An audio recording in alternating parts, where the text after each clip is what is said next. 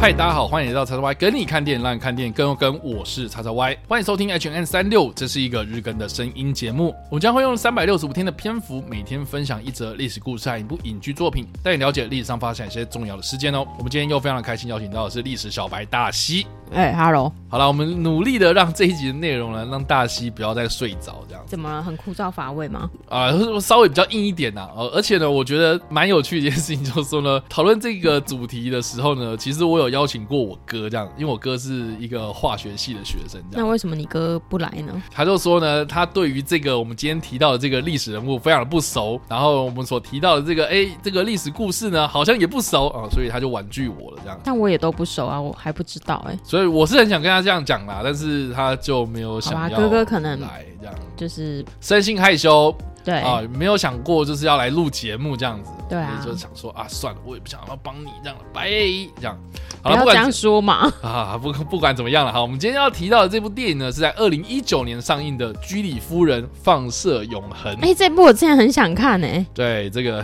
大西好像是对这种哎女性的角色很有兴趣啊，没有，我是对那个那个演员叫什么名字？罗莎蒙派克啊，对对对对，我我对他很有兴趣哦，你是对他有兴趣？因为之前看那个战地记者的时候啊，你看你知道那个独眼女记者吗？对对对，我就突然注意到他。应该说很多人其实是因为 控制吗？是因为控制？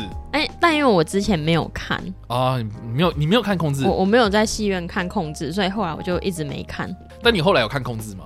呃，也还没 哦，也没 对，但我看到片段了，也就觉得哎，好像好像应该看一下。嗯，哎，确实啊，确实，因为当时那个居里夫人放射永恒的时候，我也是因为罗莎蒙派克的关系，然后也很想看这部片，然后片上也是广告打很大，就是说哦，蒙莎蒙罗蒙莎罗派克罗罗莎蒙派克罗莎蒙派克要去演居里夫人这样子。嗯，那这样说呢，其实居里夫人一直以来都是我们哎小时候看那种什么。科学杂志啊，伟人呐，世界伟人呐，励志啊，励志的那种故事嘛，对不对？所以其实哎，他确实是很有兴趣，就是说很想要一探究竟，这个居里夫人到底是什么样的一个人物这样。嗯，然后加上说呢，大西刚刚有提到嘛，罗莎蒙派克他在二零一八年的时候有演出所谓的《私人战争》这部片哦，他在这部片里面就是饰演我们刚刚所提到这个独眼战地记者，她是一个女性哦，玛丽科尔文哦，她因为跑。战地新闻的关系啊，然后就是伤到了自己的眼睛，这样，所以这是一个形象非常的深植人心，这样，嗯，啊，去演这个角色，我觉得，哎，实际上好像这两个人也蛮像，这样，嗯嗯，哎，所以其实呢，我觉得罗桑蒙派克在这一段日子里面呢，好像一直很想要证明自己一点什么东西，这样子，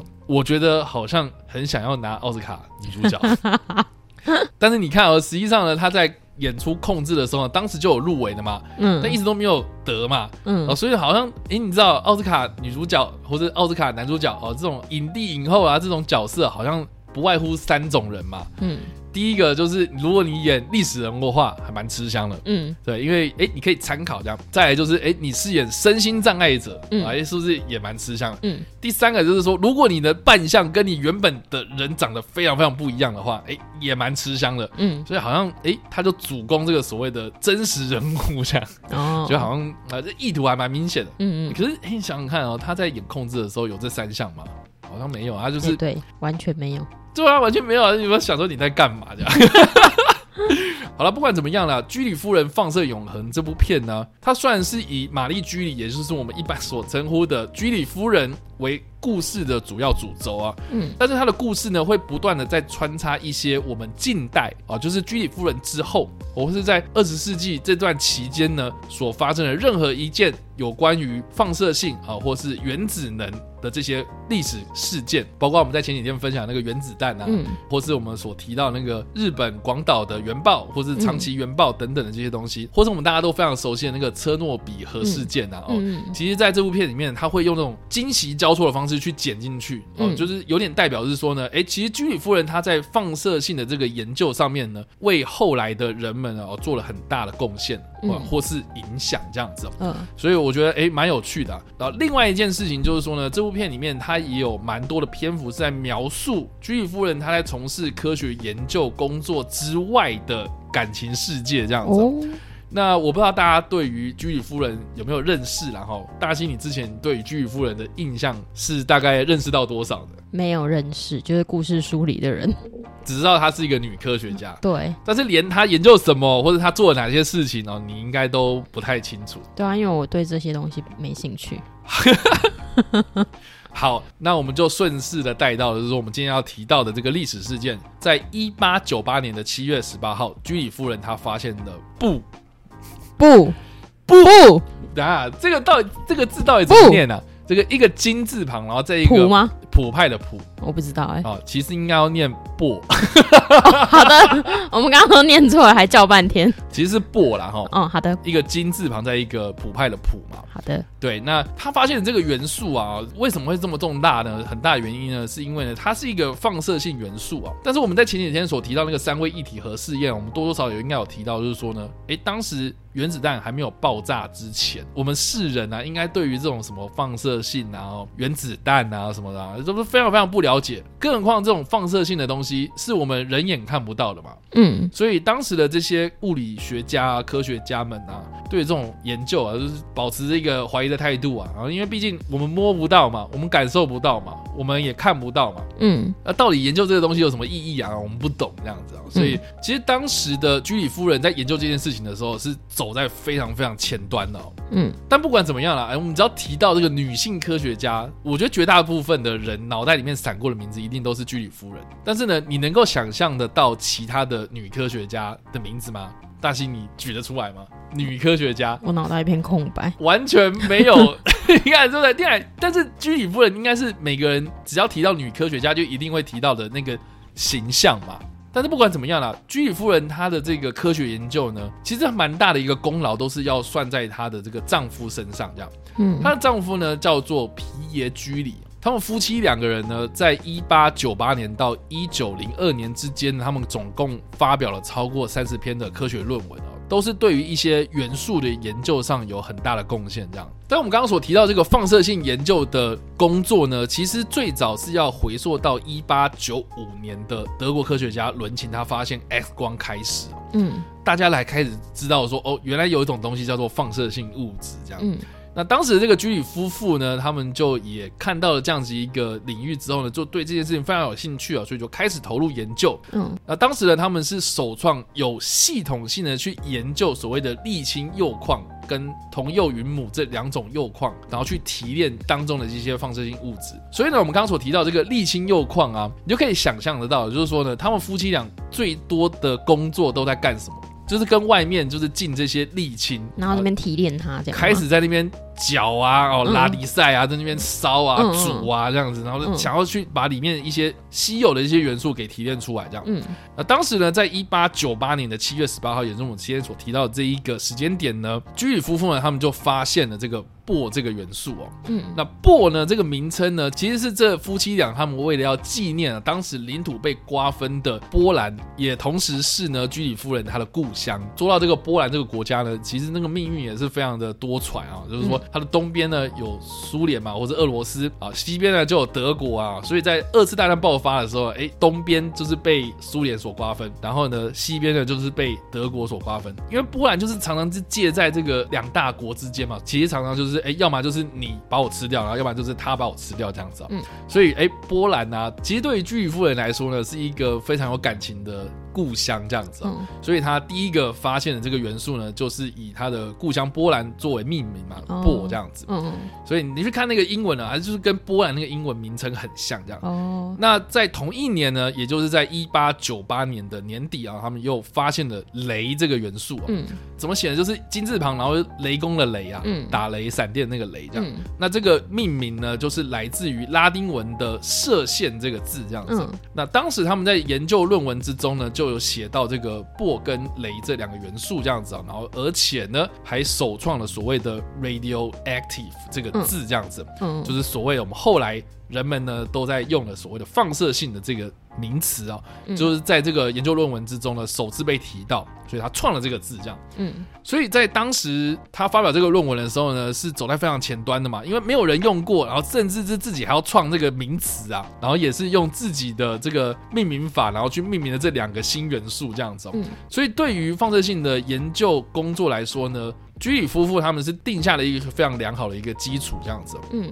哎，那故事说到这里啊，很多人应该在前阵子有看到一些媒体他们在讨论有关于我们的教科书里面到底要写玛丽居里还是居里夫人。嗯啊，因为我们好像就是说，哎，居里夫人，居里夫人好像就是挂在这个先生的这个男权主义底下的一个女权嘛。所以是女权主义者在吵这件事吗？有些人在讲啊，就说，哎，你为什么好像就是依附在那个先生身上那种感觉啊，对不对啊？那为什么不直接叫他的名字就好了？怎么不证明他？对，证明叫做玛丽居里啊。嗯啊，但是我觉得蛮有趣，就是说的，我们来看一下，就是说玛丽居里或是居里夫人呢，她的一生到底是经历了哪些事情哦？嗯，那首先呢，就是说呢，玛丽居里她在婚前的原本的名字啊，叫做玛丽斯克沃多夫斯卡。啊，因为波兰人嘛，所以就很有那个俄罗斯的那种风格，这样叫斯克沃多夫斯卡，就是他原本的姓。他当时他出生的时候呢，是一八六七年的时候呢，当时的这个波兰呢，其实是在俄罗斯帝国统治底下的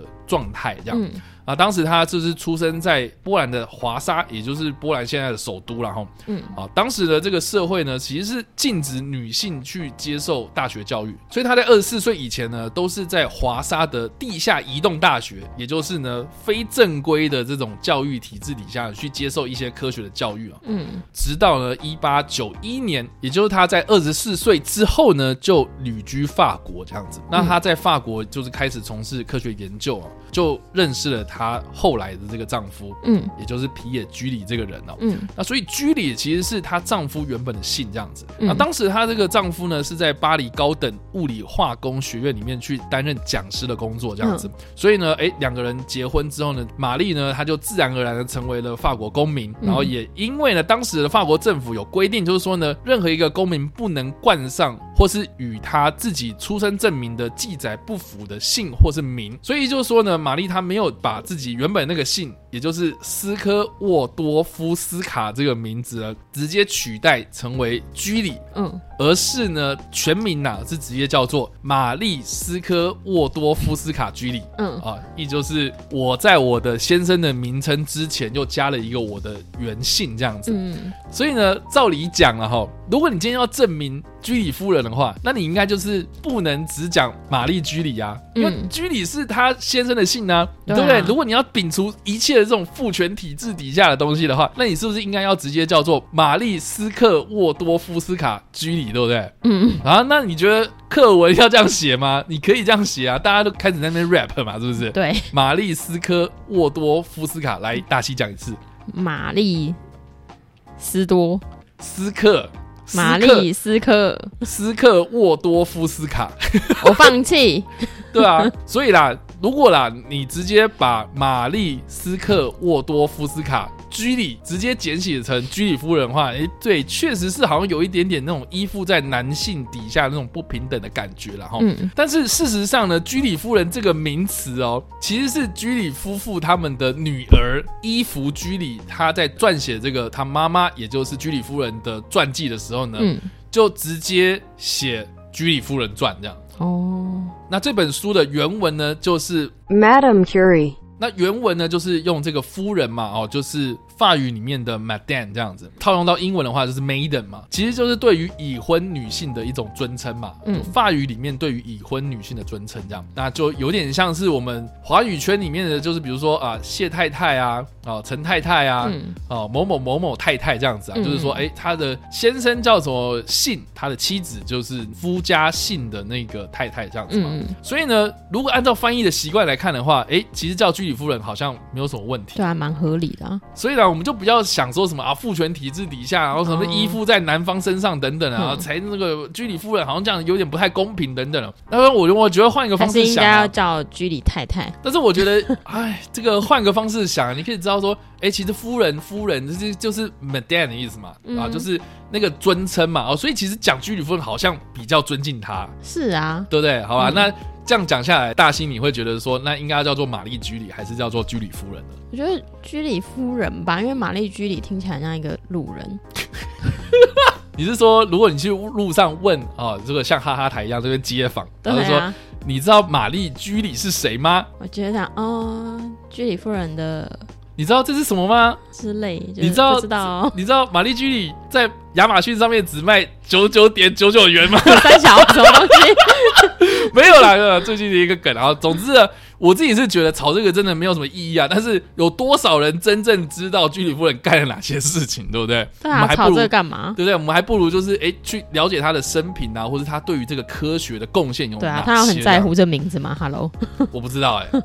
对啊，但是不管怎么样了，我觉得《居里夫人放射永恒》这部电影呢，我觉得是一个还蛮好入门有关于居里夫人一生的一部电影作品。嗯，我个人非常推荐大家去大家去看，会会很好入门一些科学常识吗？我觉得也会，因为它毕竟不会去讲那么详细的这种科学理论啊，所以不会让我看到睡着，想说啊，好多化学元素，然后就我先睡了这样。其实不会这么的。严肃哦，就是他会去呈现说哦，他们夫妻俩在那边啊，我刚刚说的那个在那边搅那个沥青的过程，嗯嗯，但是我觉得他蛮多的焦点都是放在一个女性呢，嗯，她怎么样在那个时代里面呢，努力想要在这个学术领域上面呢占有一席之地那种感觉。比如说他要去申请研究经费，就会被阻挡啊。嗯啊，比如说他要去做什么样的研究，很多人都是说啊，你就是一个女人嘛，啊，你为什么要去做这种事情等等的啊？女生就应该要怎样怎样怎样的。那加上说呢，他在这部电影里面呢，也有讲到一些啊，其实居里夫人她比较具有争议的那一面啊，也就是说呢，她的感情世界啦，啊，其实她是有过师生恋的这样。嗯，是她跟她的学生。哦，学生小孩几岁啊？对，就是。就是在当时，很多人就觉得说他是荡妇嘛啊，就是因为你看先生死了，你马上就是跟谁搞在一起这样的感觉啊，你情我愿啊，管这么多，所以这不是当时他有很多承受这样的压力啊。但是他真的有去在乎他的研究内容吗？我觉得从以前到现在好像都一样，大家都只看八卦，哎，不在乎这个人做一些什么重要的事。对啊，你能够想象是说哦，这栋房子里面哦，那个人在从事一个什么人类？有贡献的科学研究吗？我觉得不会，你们只会在意说什么？干他在里面他妈搞这些有没的哦，在窗户外面，然后就在讲说哦，这栋房子里面住了一个荡妇，我觉得无聊，这超无聊的。所以你在这部片里面，其实也多多少少可以看到，就是说，好像我们的人类社会的关注的点，好像自古以来都一样啊。但是我们都没有意识到，就是说，哎，我们的人类科技已经进步了，是谁的贡献？他骂的就是你们骂当户的这个人呐，对，所以我是觉得就是这部片我觉得很有意义，是因为呢，当你了解居里夫人她到底做哪些事情之后，你再看这部片，哇，我觉得这部片的剧本其实是蛮有趣的，嗯，哦，只是说当时啊，我觉得这部片在试出之后呢，我看到蛮多的影评都在讲说，啊，这部片很无聊，哦，无聊点是什么啊？因为他详实的讲了居里夫人她的一生的过程，哦，所以是。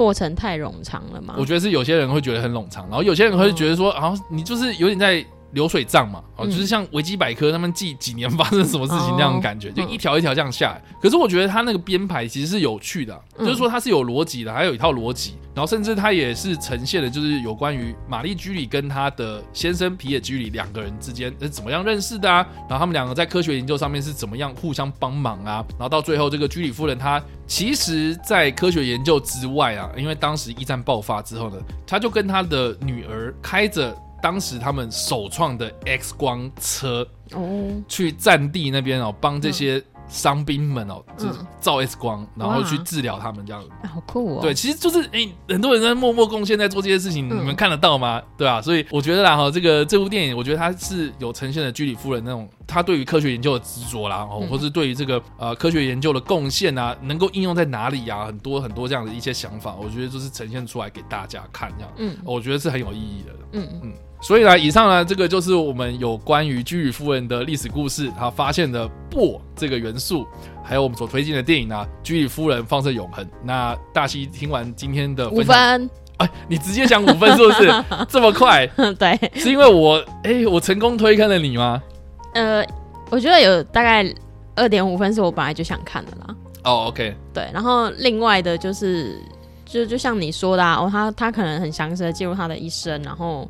有一些可能简单的科学常识也会知道啊，啊，对，然后我觉得能结合这种东西不容易啦，嗯嗯嗯，对我而言，这种真人真事的东西又特别吸引我，然后再加上他是罗莎蒙派克，啊，是因为罗莎蒙派克，哎，这很重要哎，那我再多讲一点好了，除了罗莎蒙派克之外，嗯，还有一个女演员，我相信呢，讲出来大家一定更有兴趣。谁？恩雅泰勒就伊吗？恩雅泰勒就伊哦，真的，我乱猜的。对，她就是演居里夫人的女儿，戏份多吗？不多。那这样这样大家就不看了啦。但是最后面我刚刚所提到的，就是居里夫人跟她的女儿，就是开着 X 光车在战场上面嘛，就是蛮多的戏份都是集中在那一块。好了好了，那大家可能就会待到最后这样。对啊。好了，以上呢就是我们今天所介绍的历史故事，还有我们所推荐的电影。不知道大家听完这个故事之后有什么样的想法，或是没有看过这部电影呢？都欢迎在留言区帮留言，或在首播的时候来跟我们做互动哦。当然了，如果喜欢这部影片或声音的话，也别忘了按赞、追踪我们脸书粉丝团、订阅我们 YouTube 频道、IG 以及各大声音平台，也别忘在 Apple Podcast 三十八里板上留下五星好评，并且利用各大的社群平台推荐和分享我们节目，让更多人加入我们的讨论哦。以上呢就是我们今天的 H N 三六，希望你们会喜欢。我们下次再见，拜拜拜。